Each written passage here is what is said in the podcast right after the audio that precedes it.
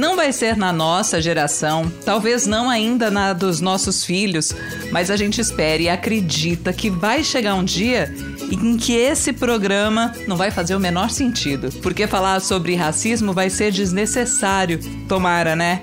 Muito se diz que nenhuma criança nasce racista, e a gente acredita que os adultos que criam ou convivem com os pequenos, estamos falando de pais, avós, parentes em geral, professores, cuidadores, amigos da família, todos podem contribuir para criar não apenas pessoas que não sejam racistas, mas cidadãos que sejam antirracistas. Eu sou Natália Ariede. Esse episódio do Escuta que o Filho é Teu é para ouvir e refletir muito, né, Karina Godoy? Oi, gente, com certeza, Nath, e sejam todos bem-vindos e bem-vindas. E complementando o que você disse, para quem me ouve agora, não é sobre falar o que tem que ser dito, mas que as nossas atitudes elas podem refletir na vida e pensamento dos nossos filhos. E pensando assim, um pai que aleatoriamente xinga as pessoas, menospreza quem quer que seja, não pode esquecer que os filhos estão ali assistindo tudo de camarote. E é por aí que eu quero entrar nessa conversa com a comunicadora Dé Bastos, que é mãe do José, de dois anos, e que é bastante conhecida nas redes sociais por falar sobre o antirracismo. Seja bem-vinda, Dé. Oh, obrigada, tudo bem? Eu, eu adoro ser apresentada como a mãe do José né? É um, é um outro nível. eu estou muito eu feliz acho. que a gente possa abrir esse diálogo aqui sobre uma coisa tão urgente, tão importante. Obrigada, Dé. E para compor essa conversa tão importante, eu quero convidar para o papo a Adriana Arcebispo, que é funcionária pública e escritora, casada com Josimar. Eles são pais do Akins, de 9 anos, e da Dandara, de 5 anos, que nas redes sociais é conhecida como a família Quilombo onde eles falam sobre afetividade, educação antirracista, relações familiares, Uau, bem-vinda, Adriana. Olá, gente, que prazer estar aqui com vocês. Estou muito feliz que vim aqui para somar e para aprender também. Vamos trocar. Pois é, Dé, de que forma, então, para a gente começar, que a gente pode conversar com os nossos filhos sobre o antirracismo? E eu já te aviso que hoje eu tô aqui mais para ouvir do que para falar, porque olha, eu falo muito, mas hoje eu quero ouvir muito de vocês, tá? E já começou com uma pergunta bem facinha, né, Dri? Começou bem. é, é, vamos começar com uma coisa bem basiquinha. Como é que faz? A pergunta de um milhão. eu acho que quando eu comecei a falar sobre infância, é que há muito tempo eu sou profissional da comunicação e fiquei estrategicamente pensando como é que a gente pode falar disso de um jeito que a gente consiga tocar as pessoas, a convidar, convidá-las para falar sobre isso. Tem muito, a gente quanto adulto, a gente já tem muitas convicções, muitas certezas absolutas, mas a gente está aberto, a gente está disposto a fazer pelos nossos filhos coisas que a gente não está disposto a fazer só pela gente, inclusive abrir mão dessas certezas absolutas. Então, falar de uma educação antirracista para mim é na verdade chegar aos responsáveis por essa criança para que elas tenham consciência do que a gente está falando, né? É preciso um letramento racial. Não tem como, e aí, desculpa, eu não tenho resposta em como criar crianças antirracistas sem dizer que você precisa entender o que é racismo para começar a agir no seu cotidiano e através dessas ações a gente chega talvez aí em algum lugar próximo do que seria o antirracismo. Antirracismo é sobre agir, é sobre fazer, sabe? Então, a verdade é que eu, é, é uma grande fake news, assim, não é sobre crianças, é sobre agir gente, é sobre os adultos, sobre como é que nós estamos nos responsabilizando por essas mudanças, sabe? E é isso que a gente quer ouvir de vocês, aprender com vocês. Adriana, me conta, é, quando é que você começou a falar com seus filhos sobre esse tema em casa e com que abordagem para passar qual mensagem para eles? Bom, eu costumo dizer que conversar sobre, sobre racismo com as crianças, ele, é, isso não precisa acontecer depois das crianças começarem a entender a diferença, né? Muitos pesquisadores dizem que as crianças começam a perceber as diferenças entre os seres humanos ali a partir dos três anos. Mas no momento que eu estava com as crianças ainda na minha barriga, eu já estava fazendo construções para essa compreensão. Essa construção passou pelo bonequinho que eu escolhi para colocar na porta do quarto do Akins. Essa construção passou pelo batuque que eu coloquei para ele ouvir quando estava na barriga. Essa construção passou pela escolha do tema do quarto dele, né? E a mesma coisa com a Dandara. Quando naquele kit de pente que a gente compra para as crianças não tinha o pente garfo, ali eu já comecei a construção. É, essa conversa então começou com um não dito muito antes do nascimento deles. E aí foi se construindo, fui construindo no, no, no, decorrer da vida, né? Assim, as crianças ainda, né? Como disse, você disse, a Dandara tem cinco anos e o Joaquim tem nove. E essa conversa, ela se constrói todos os dias. Porque todos os dias o mundo tem se apresentado para as crianças como um mundo onde eles não cabem, ou cabem menos, ou quando cabem não são bem vistos. E aí eu tenho o tempo todo essa responsabilidade, né? Eu gosto de falar que eu vivo a experiência da maternidade preta, que é o tempo todo de desconstruir é uma luta de gigantes, né? É uma, é uma desconstrução desse, dessa violência diariamente. Então ela começou muito lá quando eu planejei ter filho e filha e planejei, quando planejei né, ter essas crianças, sabiam que seriam crianças pretas e elas estão. Essa conversa está sendo construída até hoje, diariamente. Sabe que é, é muito engraçado isso, né? A, a, a Dri com certeza ouve a mesma pergunta que sempre me fazem, assim, quando é a melhor. Quando é que quando é o momento de começar a falar com crianças pretas sobre racismo? Geralmente, eu que sou das perguntas, eu pergunto de volta: quando é que as famílias brancas começam a falar de racismo com as crianças brancas? Essa pergunta tá aqui na minha lista. É, Quando isso, a gente deve falar? Porque isso Perfeito. atravessa a gente, assim, não é uma opção, é, né? A gente precisa falar porque é uma violência constante. A pergunta é o contrário. Quando é que as famílias se preocupam a falar com as crianças sobre, de fato, o que é o racismo e como combatê-lo, né? Perfeito. Porque às vezes, meninas, nem na escola, dependendo da classe social dessa criança, ela vai encontrar amigos Não vai negros. E aí até passo uma pergunta para vocês, né, do negro e do preto, porque existe, a gente nunca sabe, tem gente que fala assim, não, não pode falar preto. Nos Estados Unidos, se você falar negro, é ofensivo. Enfim, depois a gente fala sobre isso, mas é, é, muitas famílias ah, não Ah, não deixa para depois essa... não, vamos falar já. Não, vou falar disso agora, mas é só para eu concluir sobre a escola, sobre os relacionamentos. Por exemplo, na minha família, eu tenho pessoas negras. Então, eu acho isso incrível, porque minha filha vai crescer sabendo que a gente tem pessoas de todas as cores e que não é só na escolinha dela, que tem uma ou outra e a referência dela é a branquitude, como, como é dito. Não. Ela, ela sabe hoje, ela tem uma prima que é negra. A gente só não tem japonês e nem chinês, mas a gente tem todo mundo coloridinho aqui. Então, eu acho que é meio que por aí. Bom, agora respondam, que eu falei. Eu já. acho que a gente tem que deixar o preto é negro. O que, que você acha, Adri, pro final, assim, tipo. Eu sabe? acho que essa é, é a pergunta que todo mundo. Tem gente que tá ouvindo pra saber essa resposta. Não é? Eu acho. Vamos, tipo, vamos fazer tipo aqueles programas, né? Então tá bom. Para, para, para, para. Ok, para, para, então a gente para, deixa para, essa então parte escuta até final. o final. Espera, espera, espera. e agora, com relação a, a com relação às crianças brancas, né? Quando é, né? ou crianças não negras, quando é que a gente começa a falar, a resposta que eu dei na pergunta anterior, eu acho que ela serve também para as famílias brancas. Qual é a referência que você está dando para essa criança quando coloca música para ouvir? Qual é a música? Quando tá escolhendo os livrinhos, porque às vezes a gente escolhe o livro antes da criança nascer. Quais são os livros? Dá uma revisitada, né? Eu até convido quem tá ouvindo a gente a dar uma olhadinha na, na estante de livro aí de casa. Quais são os livros que se tem em casa, né? Quantos protagonistas pretos tem nesse livro em casa, né? O, as camisetinhas das, das meninas ou dos meninos, os bonecos das bonecas, é, é, é qual a cor dessa, da, dessas, dessas pessoas que estão desenhando? né? Então essa pergunta, ela tem que ser feita anteriormente mesmo, antes dessas crianças crescerem, né? Como é que a gente, como adulto, como bem disse a Dé, como é que a gente, como adulto, está preparando o mundo, né? Preparando o terreno para que essa criança entenda a pessoa preta como uma pessoa igual. E não basta conviver, não basta ter, às vezes tem a gente tem uma pessoa preta na família e aí ou, ou, ou convive vive, né? Ai, não, tem às vezes. Outro dia eu conversei com uma pessoa, ela falou: não, tem a Maria que trabalha lá em casa e não sei o quê. A criança também é capaz de fazer a leitura de que lugar, de que posição que essa Maria ocupa na sua vida. Quais, quais são as relações de afeto, com quem você está em condição de igualdade de posição. São pessoas pretas? Se são, proporcionalmente, né? Você, com quem que você está convivendo? Com quem que você ama?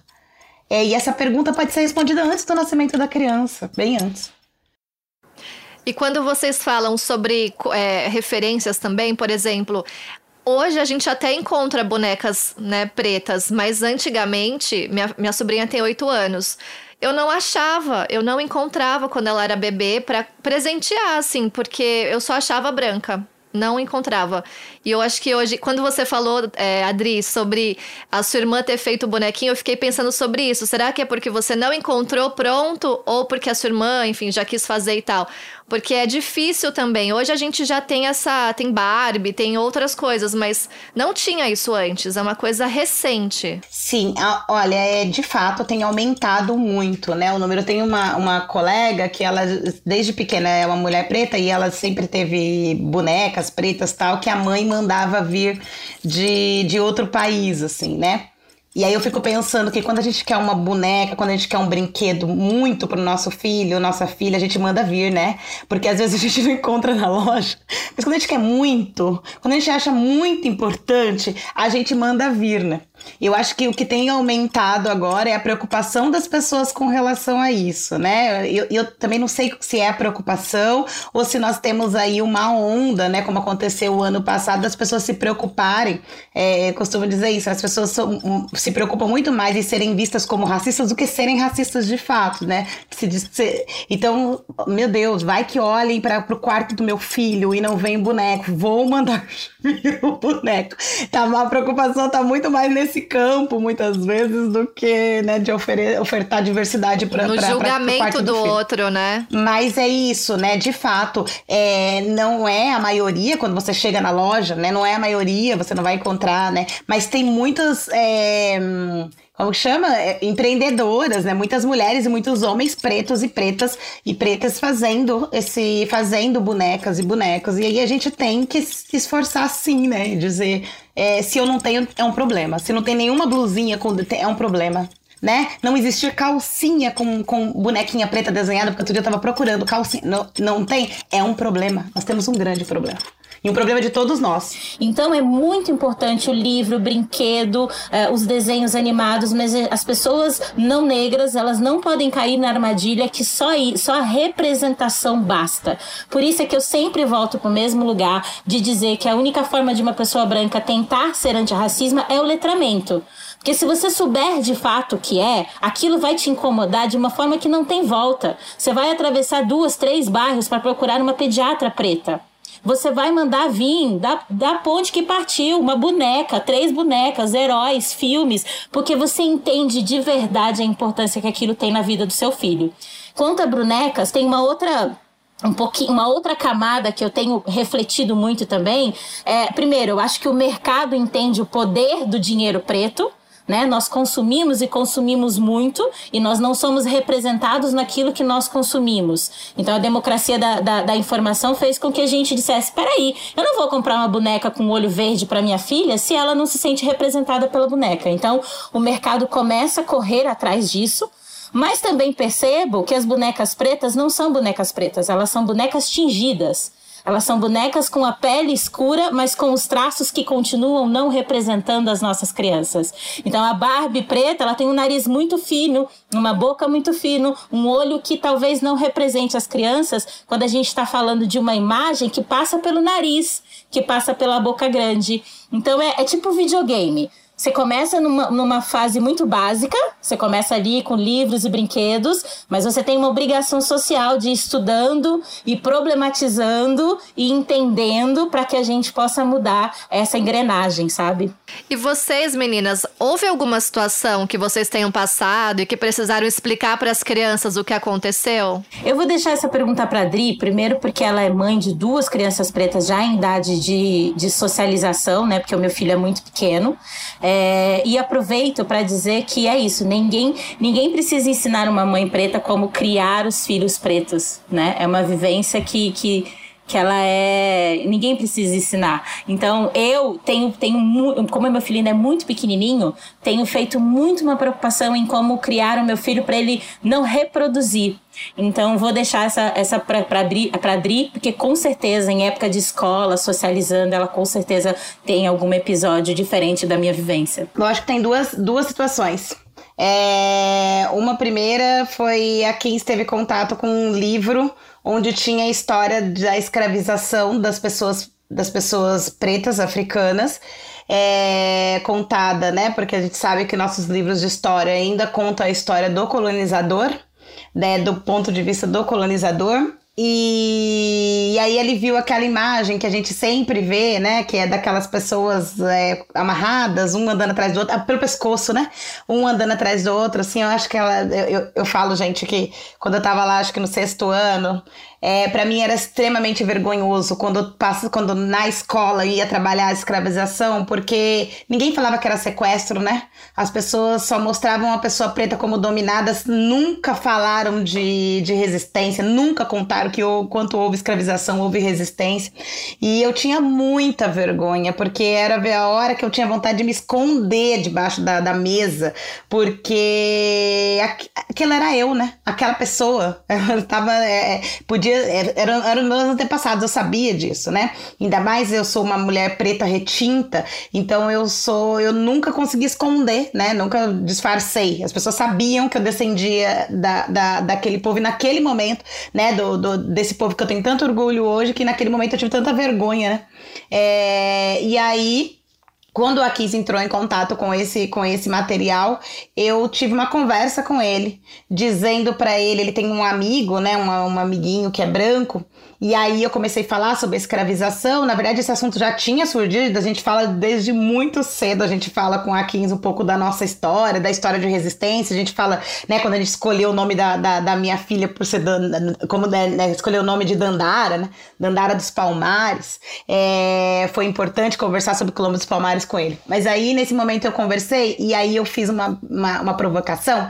Eu falei para ele assim, filho, eu tô aqui pensando, deve ser muito difícil para aquele seu amiguinho e para os seus amiguinhos brancos entenderem que os antepassados deles fizeram isso com, com os nossos antepassados, hein? Gente, eu não queria estar tá na pele. Deve ser muito vergonhoso. Porque é sobre isso. é sobre Olha isso. Olha a inversão, né? A inversão. É, eu, Muito é, bom. Sabe, eu fiz muita Muito questão. Bom. E é ne, nesse nível, é nesse nível as conversas aqui em casa com eles, né? Então eu disse, olha como deve ser difícil para ele, né? Então quando você estiver lá na escola e trabalharem essa questão, você pode conversar com seu amigo, inclusive dar apoio pro seu amigo, porque não deve ser fácil para ele saber que, que tem isso na história dele, né? Não deve ser fácil. E é, é desse lugar Uau. que a gente precisa falar, né? Eu acho que isso é uma coisa muito importante. Uma outra vez, a 15 estava numa, numa doceria. E aí ele pegou dois bombons e aí eu falei, filho, esse vai ficar com você, você pode guardar e esse a mamãe vai vai, vai guardar com ela.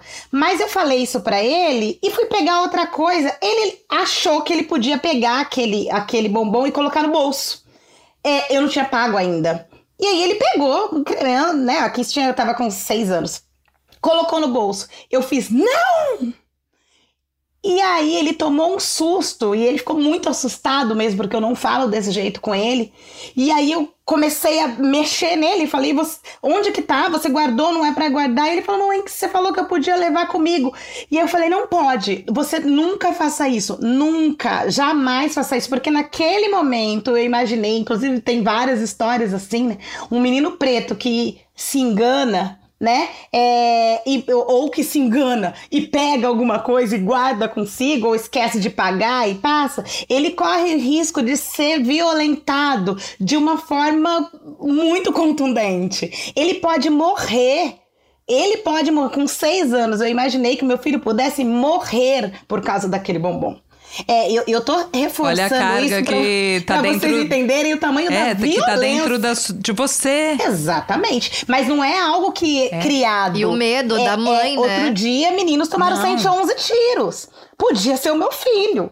Então, eu tava é, dizendo pra ele: não pode, você não pode. E aí, eu tirei do meu filho, naquele momento, eu tive que dizer pra ele: você não tem direito de se enganar. Você não tem direito de esquecer.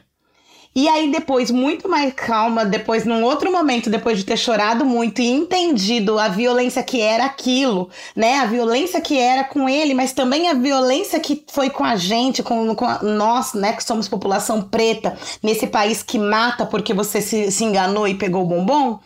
É, enquanto, né, às vezes o menino tem 20 anos, é branco, e fala: olha, os meninos daquela faculdade, eu moro pertinho da USP, e acontece muito, de, às vezes, aluno da USP ir no mercado e faz aquela brincadeira, vou pegar um pacote de bolacha, que olha quem é mais esperto, não sei o quê. Eles são só os meninos de 20 e poucos anos que querem se divertir. Meu filho tinha seis e ele podia, podia morrer.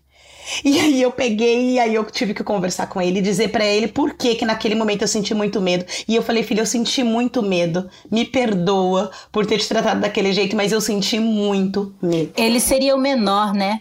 Ele não ia ser uma Isso, criança. Ele seria o me- é isso. Ele é o menor. O menor. É e isso. não seria uma reação de uma mãe branca. Não! Não. É dificilmente Não, é uma mãe engraçadinho, No máximo branca engraçadinho, filho. Pensaria em tudo isso. Jamais Não. ela chegaria nessa conclusão, né? Tá capaz de virar post né, no Instagram, tipo, que engraçado. É isso. É. É, E eu vai. tinha, eu tive muito E é só uma criança, né? E deveria ser engra... é, é, levado como uma Sim.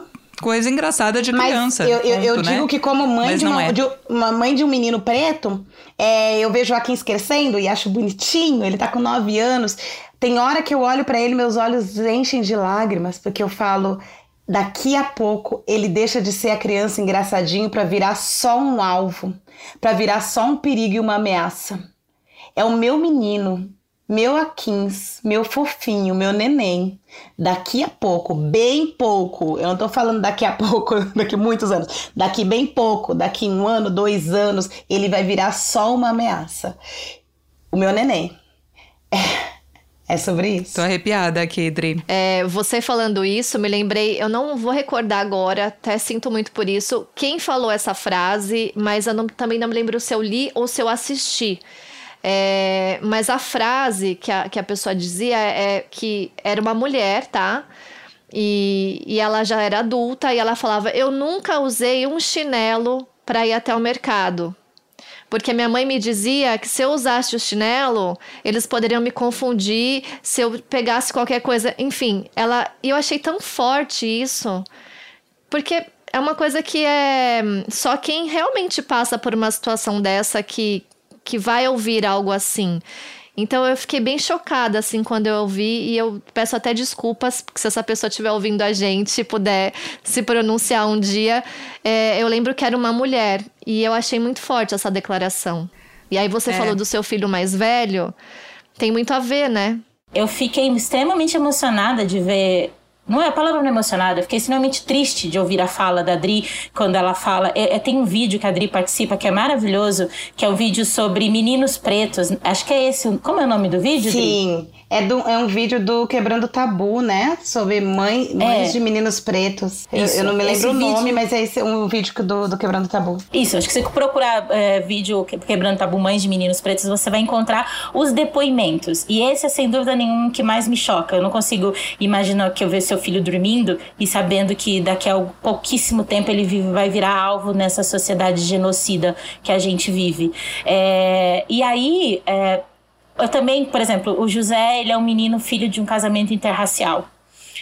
E essa é a maior dúvida que eu recebo das mães, assim, muita dor. Tem mães que me mandam foto de crianças para validar a negritude dessa, dessa criança. E me diz assim, cara, esse meu filho é, é, é o que que ele é, sabe? E eu fico imaginando o tamanho dessa desse dessa dor do não pertencimento. Aí eu digo sempre para essas mães uma resposta que é para mim mesmo. Você tem que ter certeza que ele veio de uma mãe preta. Então eu sou uma mulher negra. Então, o que eu tenho certeza de dizer para o meu filho é da onde veio essa história dele, da onde veio as histórias das outras pessoas que têm a pele mais escura que a dele e o quanto que ele precisa, é, o quanto ele vai precisar de muita energia para estar tá nessa construção social que a gente está tentando de ter uma sociedade menos racista. Ele precisa entender que quando ele encontrar na escola com o Akins, ele vai ter que, que colar do lado dele e ele vai ter que, sabe, assim, então é sobre isso, é sobre, sobre este lugar que a gente precisa ensinar para as crianças que está na mão delas fazer diferente. Porque a gente não pode deixar que, que, um, que um menino doce como a Kings, a gente não pode deixar que ele seja alvo de graça por causa de um bombom. Sabe? Eu não, não posso. Pode. Você não pode. O filho, o seu não. filho que está na sua barriga, Nath, não pode. Então, não, não é uma coisa que a Adri tem que lidar com isso sozinha, nem eu, nem ninguém, né? Então, é por isso que eu, eu, eu tento botar fé na, na educação, mas está cada vez mais difícil. Nessa sociedade racista, genocídia, misógina que a gente vive, está cada vez mais difícil ter esperança. É responsabilidade de todo mundo, né? Eu posso trazer agora, porque eu acho que a Dé deu a deixa aqui. A gente trouxe uma participação da professora Lia Weiner, ela é psicóloga, estudiosa das relações raciais, publicou o livro Famílias Interraciais: Tensões entre Cor e Amor. Vamos escutar. A pesquisa com famílias interraciais demonstrou para mim que a família pode ser um lugar e o primeiro lugar do trauma, mas também pode ser a família um lugar privilegiado para o desenvolvimento de estratégias para enfrentamento, acolhimento e elaboração da violência racista vivida na sociedade de forma mais ampla, né? Então, é preciso pensar que essas famílias têm lugares e escolhas na qual elas vão fazer que impactam a subjetividade das crianças, filhos de famílias interraciais e principalmente das famílias negras. Mas foi possível perceber que o afeto não nega o racismo, que a pessoa amava a outra, mas ela podia ser contra o racismo, achar que o racismo é um mal que todos devem combater, casar com o negro e ao mesmo tempo ser racista, no sentido de negar que o outro é negro, falar que ele era mais claro, alisar o cabelo, porque o racismo é uma hierarquia onde se coloca os valores e os sujeitos brancos como um lugar de superioridade. Então a família também deixa traumas profundos vividos naqueles é, momentos muito cedo em que a criança fala, né? Que ela podia, que se sentia rejeitada, que é, esperavam, né, que a pessoa fosse mais clara e etc, né? Uma das minhas entrevistadas, ela conta a vida de um sofrimento construído através das vivências racistas nos processos primários de sua socialização, ou seja, logo no início da vida, demonstrando que a forma que a família inscreve no mundo é aquilo que constrói a subjetividade. Né? E ela, mesmo hoje consciente de que ela tinha uma mãe que dizia que ela era feia, né? De que dizia que um dia ia alisar o cabelo dela, que que pena que ela nasceu é, que igual o pai, de uma forma muito violenta, e hoje ela tendo consciência racial, aquela ferida da infância ainda está muito forte. Então são nesses momentos, né? É, que a raça e o racismo são componentes que modulam e qualificam a forma em que se constrói os vínculos familiares também, afetivos, né, e etc. E Dé, conta pra gente é, qual é para você, né, do teu ponto de vista, o desafio de uma família interracial? O que que pega? A gente está falando de um número muito grande de famílias. Eu, infelizmente, não tenho exatamente qual é esse número, mas eu sei que uma parte muito grande das famílias brasileiras são compostas de relações é, interraciais. Eu acho que é importante primeiro a gente dizer que essa relação, é, é, que a miscigenação não é uma riqueza brasileira que parte da nossa parte dessa miscigenação, a, miscigenação ela é parte de um plano que para aniquilar o negro no Brasil. Então é, esse embranquecimento da nossa população, ele não foi uma coisa aleatória e ele não é parte dessa riqueza, tanto que coloca nós as pessoas nos coloca nessa nessa conversa muitas vezes sem resposta sobre como é que a gente os vários tons de negritude no Brasil. Isso é uma coisa importante da gente saber. Mas a gente também precisa entender que racismo não é sobre as nossas histórias individuais. Então, assim, não é pra gente pegar os nossos, o meu casamento com um homem branco e tratar essa perspectiva como única e como parâmetro para que a gente possa estudar. Então, sabendo que isso é a miscigenação é parte de um plano e que a minha história individual não pode ser colocada como parâmetro para toda a explicação das histórias interraciais, a gente tem que concluir que o amor preto ele é resistência.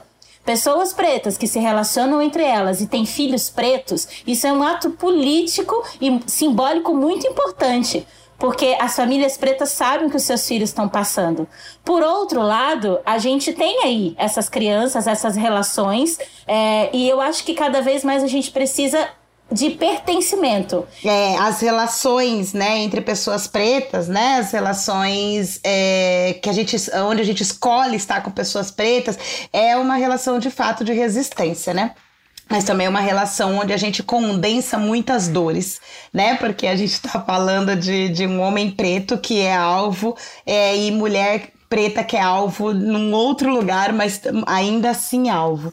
É, mas uma coisa que eu queria dizer é que às vezes eu vejo famílias interraciais onde as pessoas sabem, ou, ou, ou, ou adultos mesmo, que são frutos de uma relação interracial, que sabe tudo da sua história branca, mas não sabe nada da sua história preta. Eu não tenho nem foto da minha avó materna, pra vocês terem uma ideia, assim, né? Então foi uma história que foi negada, né? E aí, quando nas famílias interraciais, eu acho que esse, esse é um, um cuidado que tem que se tomar, né, Dé? Que é de dizer de onde vem a sua negritude, né? E é, um, e é engraçado a Adri falar isso, porque me lembrou onde quase tudo começou, assim, é. Eu, como sou uma mulher de negra, é, uma mulher negra da pele clara que não venho de uma família racializada, eu sabia que eu tinha pele escura, que eu não era branca, mas eu não tinha consciência política do que era ser uma pessoa, uma mulher negra. Eu não, eu não me eu não tinha força de dizer que eu era uma mulher preta, como hoje eu tenho certeza absoluta. Então isso foi negado de mim durante muito tempo e veio muito com a minha maternidade. Veio com a minha maternidade, com essa necessidade de buscar cada vez mais informação sobre isso e uh, extrapolou, assim, saiu de mim quando meu filho nasceu e eu entendi que vivendo no interior de São Paulo, numa família muito tradicional aqui da cidade onde a gente mora, eu ia ter que dizer pro meu filho, eu ia ter que falar com meu filho sobre isso. E eu fiz uma festa de um ano, que é o Pequeno Príncipe Preto no Reino de Wakanda. E foi uma festa política, assim. Foi uma UE, porque grande parte das pessoas diziam: Mas o seu filho não é preto, por que, que você está fazendo isso? É, mas numa tentativa de elogiar o meu filho. A família, os amigos, eles achavam que dizer que meu filho é preto era uma ofensa. Então eles estavam tentando elogiar, mas o seu filho nem é tão preto assim. Então essa festa, depois do Parabéns, o discurso que eu dei inflamado era: a negritude do meu filho não será negligenciada. Ela não está aberta à negociação nessa família de pessoas brancas. A partir de agora, vocês não poderão questionar a negritude do meu filho, nem a minha e nem a educação com alguns princípios afrocentrados que sim eu vou dar para o meu filho. E aquilo foi tão forte, tão genuíno, que extrapolou de mim e virou. É, comecei a compartilhar informações sobre isso na internet. Bom, meninas, agora então vocês não vão escapar de mim. Por quê? É, eu quero fazer aquela pergunta que a gente fez lá no começo e vocês não. Ah, vamos deixar para o final sobre o preto e o negro. Mas eu só quero contar uma história antes, porque muitas vezes a gente acaba. A gente, porque eu posso me incluir nisso também, tentar falar de um jeito que acha que vai ficar mais bonito e fica completamente errado e fica uma bosta. Desculpa o palavrão, né? Mas bosta não é tão palavrão assim. Porque a minha sobrinha, ela é negra. E uma vez, uma pessoa que trabalhava na casa dela, a minha cunhada estava próximo, virou e falou assim: Ah, você é moreninha.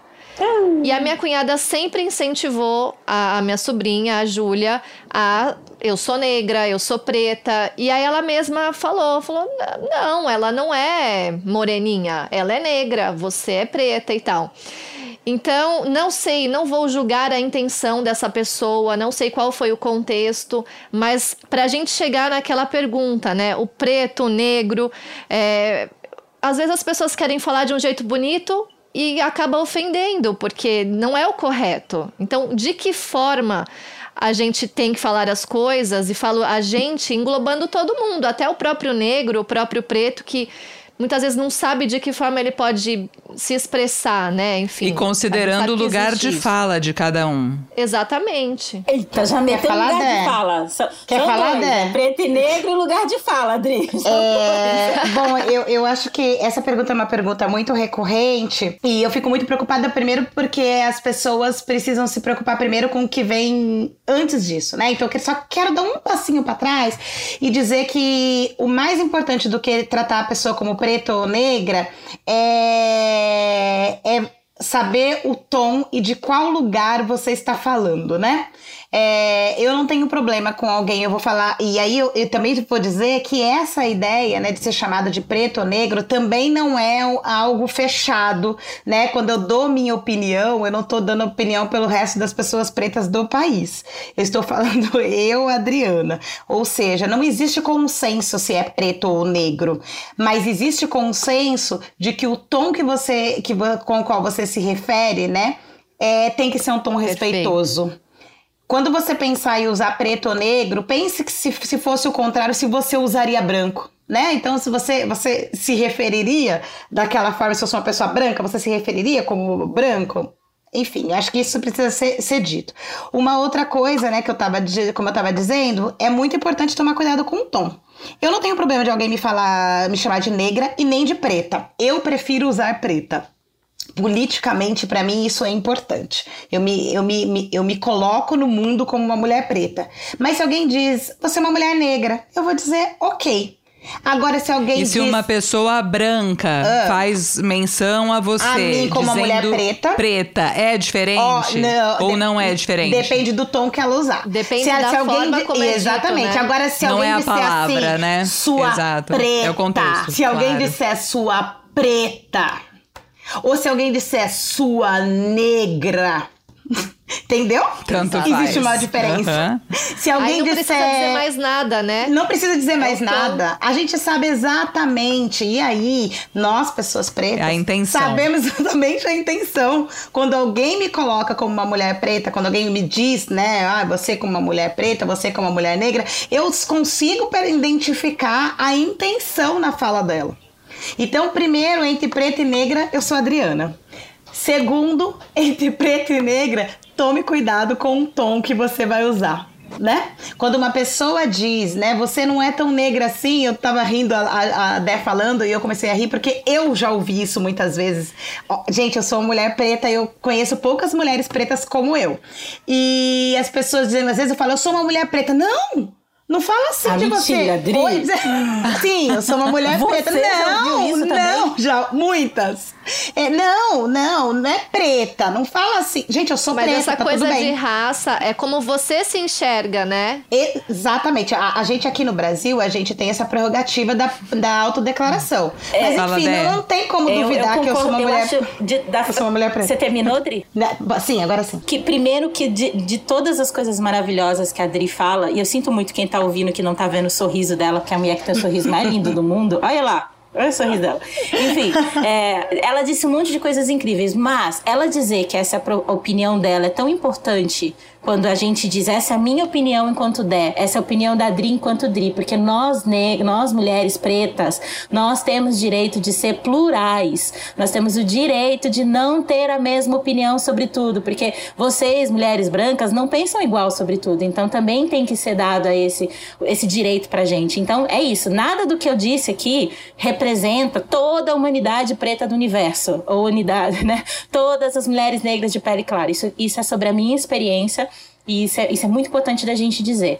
É, eu acho que a primeira coisa sobre o preto e negro é legal você chamar a pessoa pelo nome social dela, né? O nome que ela se, se apresenta, antes de preta e negra. É, tem uma questão as pessoas, como eu faço, como eu, eu, eu, eu presto esse, esse, esse serviço, né, para as pessoas enquanto educação antirracista, tem uma coisa que eu levo em consideração que é assim, para mim um dos maiores erros quando a gente está falando de racismo é pegar o espelho de fora do Brasil e transformar ele e, e trazer ele para o Brasil. Quando as pessoas elas trazem essa narrativa de que negro é uma palavra ruim, elas geralmente estão se referindo ao que acontece nos Estados Unidos, onde nigger é uma palavra extremamente ofensiva e realmente não deve ser usada. É, também tem um vídeo que corre na internet sobre um homem de algum lugar da se apresenta como de algum lugar da África que também faz essa referência de, sobre a palavra negra. É importante a gente dizer que no Brasil, o movimento negro unificado, que a autoridade, uma das autoridades do Brasil quanto às lutas sobre é, racismo, antirracista, ele ressignificou a palavra negro no Brasil. Então, para mim, usar a palavra negro no Brasil, ela não tem o menor problema. Ser preto, para mim, tem uma é tipo um combo maior. Sabe, quando você, quando a Adri fala eu sou uma mulher preta, quando eu digo eu sou uma mulher preta, tem mais do que só a cor da pele incluída nisso. Tem um combo de ancestralidade, tem a gente saber quais são as dores, quais são as riquezas. Então, eu confesso que quando uma pessoa sem letramento racial fala vocês os pretos, eu, eu sinto um pouco de. É, parece vazio isso, assim. A menos que essa pessoa saiba de fato do que ela tá falando. E no Brasil é muito pouco. Pro, as pessoas sabem muito pouco sobre o que de fato é a consciência racial. Então, de tudo isso, para mim, fica que. Negro é uma palavra ressignificada no Brasil, você pode usar. Preto, para mim, é uma posição em outro lugar, assim, é, uma, é um combo de ancestralidade político que a gente tá, que está num outro lugar que você também pode usar. É importante dizer que no Brasil o IBGE considera a soma de pretos e pardos igual a negro. Por quê? Lembra que a gente falou lá no comecinho sobre a miscigenação, sobre a dificuldade que algumas pessoas têm de, de se identificar enquanto pessoas negras ou enquanto pessoas pretas? Então, muita gente se autodeclara pardo. E aí o IBGE faz a soma de pretos e pardos igual a negro. Então, no final das contas, está tudo bem usar a palavra negro no Brasil. Falei alguma Perfeito. besteira, Adri? Não, eu achei perfeito, até anotei, porque IBGE, porque eu ia falar justamente isso, eu agradeço. Eu fui convidada para um evento, era uma mesa onde criadores de conteúdo, criadoras de conteúdo e atrizes, né, iam falar a respeito de maternidade e paternidade. E aí, quando me mandaram as perguntas antecipadamente, tinha lá a pergunta: como é ser uma mulher, como é ser uma mãe negra, como é tratar de racismo, quando você começou a tratar de racismo com seus filhos? E aí eu perguntei, eu retornei para a coordenação do evento e perguntei: essas perguntas serão feitas para as mães e pais brancos que estão lá? As perguntas vão ser assim? Ou eles vão ter oportunidade de, de contar quando o filho começou a andar e como é bonitinha a vida deles? É, se vocês forem racializar, racializem as pessoas brancas também. Então eu acho que é muito, é muito importante a gente prestar atenção nisso. Então eu quero dar um, um recado que eu acho que é muito importante importante é não tem como, pensando que na, na, na, nesse caminho antirracista, não tem como se construir antirracista sem errar. A gente vai errar. E aí eu tô dizendo, especialmente para as pessoas brancas que estão nos ouvindo, você vai errar. Você vai errar, vai ter uma dose de, de, de rompimento com família. Sabe aquela treta do grupo de família? Vai ter treta de grupo de família, porque não tem como você, né? Porque não, não tretar em grupo de família por questão racial é um privilégio e que você vai ter que abrir mão se você quer ser antirracista. Então, se você se propõe antirracista, não dá para rir, rir, da piada do, do tio que chamou a, a, o preto de macaco. Não dá né? É, se a gente tá se propondo antirracista, não tem como não errar. E nem ficar quieto, né, Dri? Isso, não dá pra ficar quieto, quieto, não dá pra ficar quieto. A gente vai ter que partir dessa, dessa premissa, assim. Então vamos combinar todo mundo. A gente quer andar, nesse, a gente quer fazer essa caminhada antirracista, nós vamos errar. Nós vamos errar. E aí é assim, vai errando, vai acertando, vai lendo, vai se comprometendo, vai pesquisando. E aí sim a gente vai conseguir fazer algo pelos nossos filhos quando a a gente tiver a fim de fato de se implicar nessa luta. Não é fácil, não. Essa é uma métrica boa. Se você começou a falar, se você começou a ler, começou a entender sobre isso e não tretou ainda no grupo de família, você está fazendo isso errado. Porque vai dar muito ruim. Precisa, dar... né? É, vai dar muito ruim, mas vai dar bom depois. Vai dar bom Sim, porque eu exatamente. sempre digo que a consciência é um caminho sem volta. Depois é disso, você não consegue não pensar mais. Você é, é, começa a surgir, de... você começa a naturalizar realizar isso, né? Perfeito. Perfeito. Meninas, eu vou rodar aqui porque a gente tem uma, uma ouvinte que quis participar, dando um relato. É, é a Gabriela Sales, que é mãe da Manuela. Hoje a Manuela tem oito anos, mas na época em que aconteceu a situação que ela trouxe pra gente, a filha da Gabriela tinha quatro aninhos. Vou rodar para vocês. Oi, Natália. Meu nome é Gabriela. É, sou mãe da Manuela, hoje com oito anos. Na época do ocorrido, ela tinha quatro aninhos, ela estava na pré-escola. E um amiguinho, um colega de sala, falou que o cabelo dela era muito feio, né? Nós somos negros, temos é, o cabelo afro. E ela chegou em casa chorando, falando que o amiguinho tinha dito que o cabelo dela era feio. E aí eu expliquei para ela na ocasião que o cabelo dela, dela era lindo e que é, ela devia mostrar isso pro amigo dela, né? Mostrar para ele que a gente é diferente, nem todo mundo é igual e nem, né, nem tudo que é bonito no outro vai ser bonito para mim, o que eu acho feio no outro significa que realmente seja feio, né?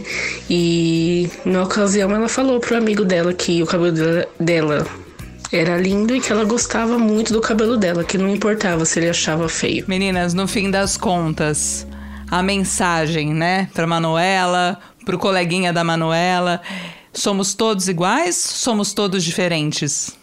E tá tudo bem. Quer falar? Não tá tudo bem, né? Pra falar a verdade, tudo bem, não tá. É que eu acho. Eita, vocês estão polêmicos. Vocês duas, vocês estão que tal, hein, Nath e Raina? Vocês vieram pro uh, fogo no parquinho, né?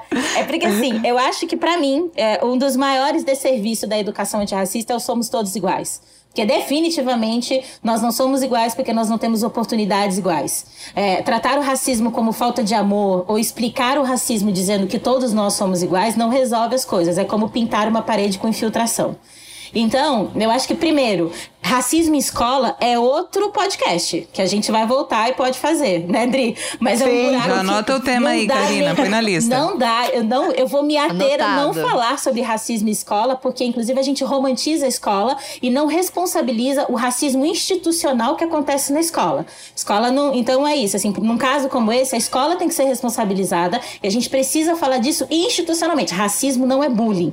Então não vou nem começar a falar de escola. Mas acho que o que, num caso como esse, é, é isso. Nós somos diferentes, mas a construção fez com que essa criança, a criança branca, entendesse que a beleza não é, não pode pertencer a uma criança e a um cabelo de uma criança preta. Então a gente tem que ir atrás dessa, desconstruir o que essa criança aprendeu como belo. E isso não é só responsabilidade das crianças, é responsabilidade dos pais e da escola. Me chamou a atenção ela terminar o relato dizendo que a escola a chamou para conversar, né? Provavelmente não chamou a essa família, né? Não chamou a família do menino que, que, que cometeu a, a, a, agressão, porque foi uma agressão, né? O cabelo da coleguinha, porque geralmente é assim que a escola age, né? A escola chama a, a, a mãe, a, geralmente a mãe, né?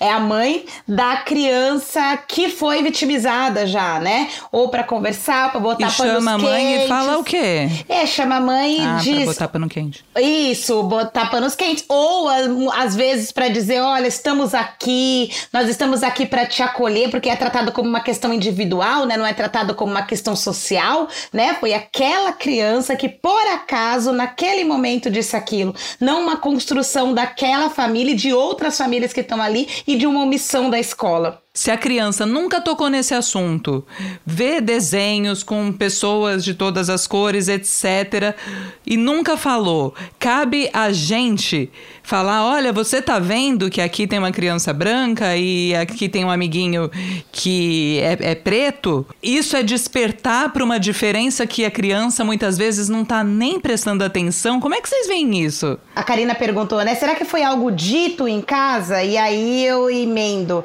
pode ser algo dito, mas pode ser algo não dito. Porque as crianças são capazes de a gente ficar com a ideia de que as crianças só vão reproduzir o que elas ouvem. É, é, é, é uma ideia muito limitada. As crianças não vão reproduzir só o que elas ouvem, né? E como bem disse a Dé, não é também só em casa. A criança faz leitura de mundo.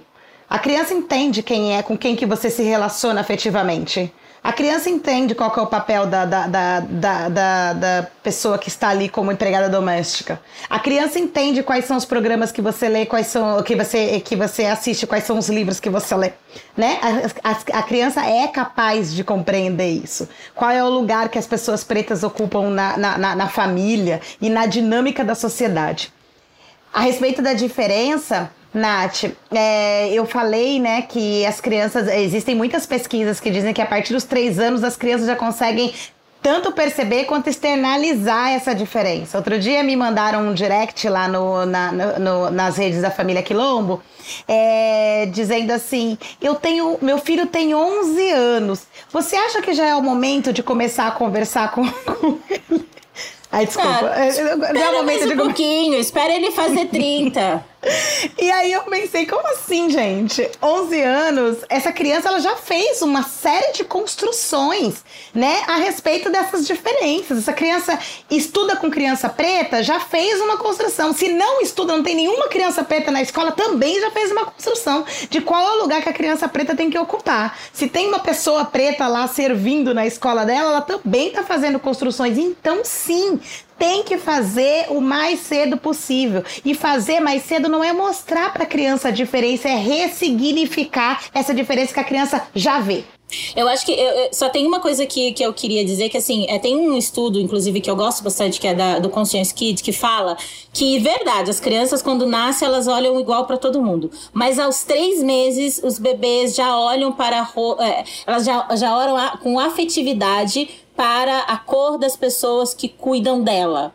Então, aos 30 meses, as, as crianças já fazem diferença das, da, da, dessa cor da qual ela criou um afeto para escolher com quem brincar. Então, assim, as crianças muito pequenas, elas sabem que o sol é amarelo, que as árvores são verde e elas sabem qual é a cor das pessoas que não estão inseridas no seu, ser, no seu ciclo de afetividade e de referência intelectual. Então é isso, assim, quem são as pessoas que são referências para você? E aí eu volto de novo pro começo. É, não tem como você fazer isso sem que você saiba o que é. Sem que, porque também você não vai sentar com uma criança e dizer, vem aqui, vamos falar sobre o holocausto. Vem aqui, menino de 4 anos, vamos falar sobre racismo. Não é assim que funciona. Se isso estiver inserido dentro do que é um conteúdo que você sabe, que você pesquisa, que você consome, você vai começar a se indignar por. Você, isso é natural, né? Então, crianças são, acima de tudo, crianças. E precisam ser tratadas como criança. Por isso que não é sobre criança, é sobre o quanto você está se desaprendendo para poder fazer uma educação antirracista. A gente está falando de criança aqui, mas é fake news. Meninas, queria agradecer demais a participação, a contribuição, as reflexões todas que vocês provocaram na gente e pedir para vocês passarem aí as redes sociais para a turma que quiser acompanhar mais da rotina, do trabalho, das mensagens de vocês. Bom, a gente tá na, é na, nas redes sociais, em todas as redes sociais, como Família Quilombo. A gente lá mostra nossa experiência de família, né? Nossa oportunidade de, de mostrar é, uma família que é uma família preta também, mas uma família que está vivendo o seu afeto, né?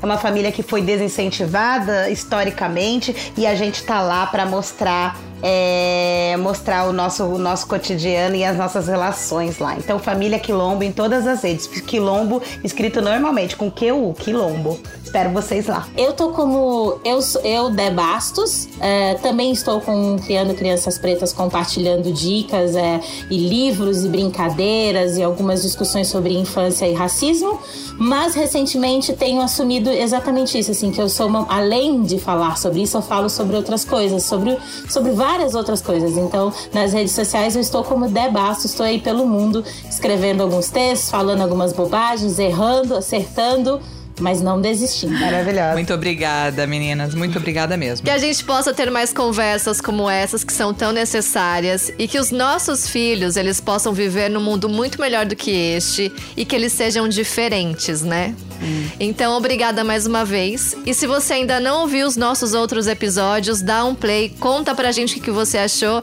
escuta que o filho é teu, ouça gratuitamente no Globoplay, no G1 e outras plataformas de áudio digital. Como estava escrito numa reportagem que eu li recentemente com a De Bastos, deixemos o ódio para quem tem. Um beijo e tchau. Ai, eu um adoro beijo. essa frase.